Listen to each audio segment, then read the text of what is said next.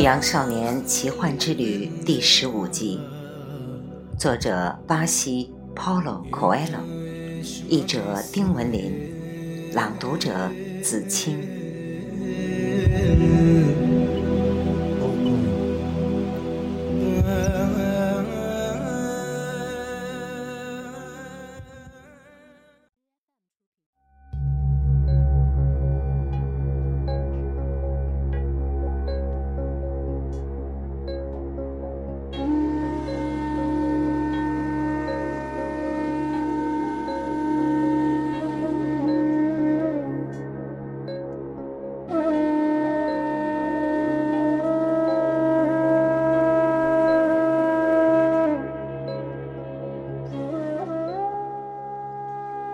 水晶店的老板眼瞅着天放亮了，每天早晨他都会一如既往的感到心烦意乱。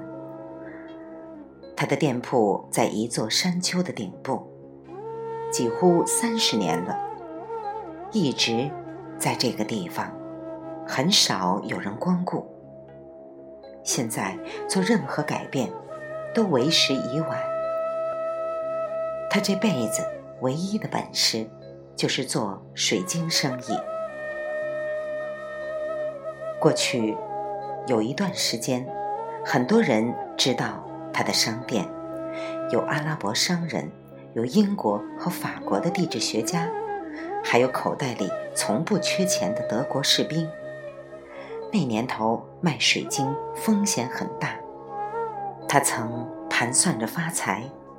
在晚年的时候，有美女相伴，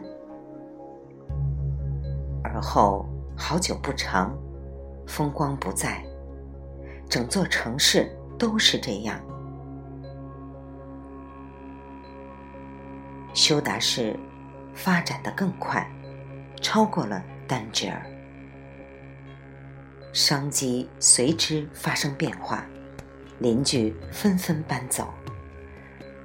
山丘上只剩下少数几家店。由于商店太少，很少有人到山坡上来了。但是水晶店老板别无选择，三十年来他一直靠卖水晶维持生计。现在改弦易辙，为时太晚了。整个上午，他都在望着行人稀少的街道。这种情形已经有些年头了，他甚至熟知每个行人的作息时间。还差几分钟就该吃午饭的时候，一个外国男孩在水晶店的橱窗前停了下来。他的穿着很平常，阅历丰富的水晶店老板认定男孩没钱。老板决定回到店里稍等片刻，待那男孩离去后再吃饭。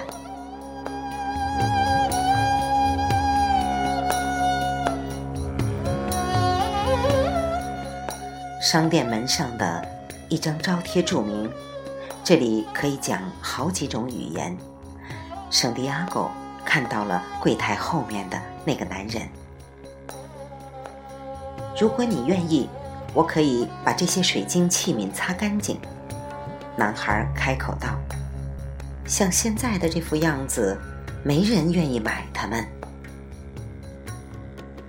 那个男人看着圣地亚哥，没说话。作为交换，您得管我一顿饭。那男人仍然沉默着。男孩觉得必须自己做决定了。他的搭链里有一件外套，在沙漠里用不上了。他拿出外套，开始擦拭那些器皿。他用半个小时擦干净了柜台里的所有器皿。在这段时间内，进来了两个顾客，买了水晶制品。全部擦完之后，男孩要求那男人管他一顿饭。咱们吃饭去，水晶店老板说。老板在门上挂出一块告示牌后，便和圣地亚哥来到了山丘顶部的一间小酒吧。里面仅有一张桌子。他们刚一落座，水晶店老板就笑了。其实什么也不用擦，他道：“《古兰经》规定，必须给饥饿的人饭吃。那您为什么不阻止我呢？”男孩问。“因为那些水晶脏了，而无论是你还是我，都需要清除头脑里的坏念头。”吃过饭之后，水晶店老板对男孩说：“我希望你在我的店里打工。今天你擦水晶的时候进来了两个顾客，这是好兆头。”人们总是谈论预兆，男孩想，但却不知道自己在谈什么。我也一样，没意识到许多年来，都在用一种非语言表达方式。同我的羊群交流，你愿意为我干活吗？水晶商人问。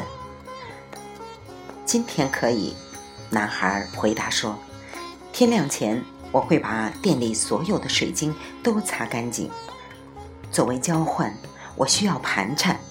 明天我得赶到埃及。”水晶商人笑了。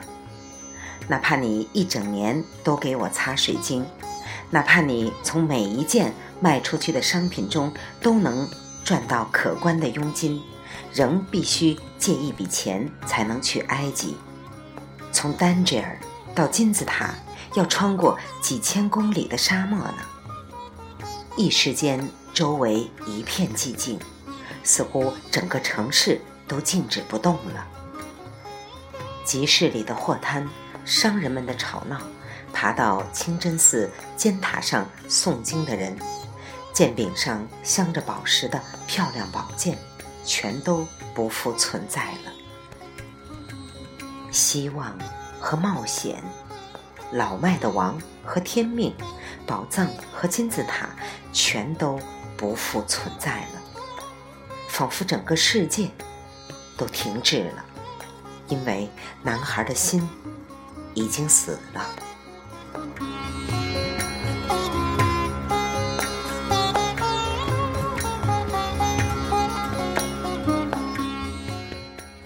没有痛苦，没有悲伤，没有失望，只有透过酒吧小门投向外面的失神的目光，只有寻死的强烈愿望，只有让一切都在这一刻永远结束的强烈愿望。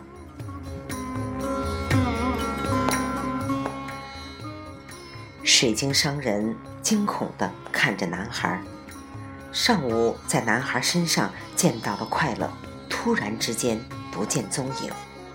孩子，我可以给你回家的钱。”水晶商人说。男孩仍然沉默着。随后，他站起身来，整理了一下衣服，拿起了他的搭脸。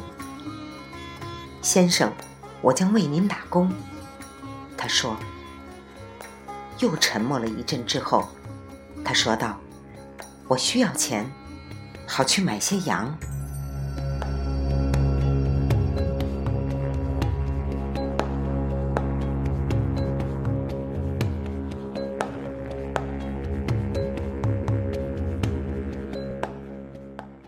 《牧羊少年奇幻之旅》第十五集，作者巴西 Paulo Coelho。译者丁文林，来自电台轻音耳语，子清分享，欢迎订阅收听。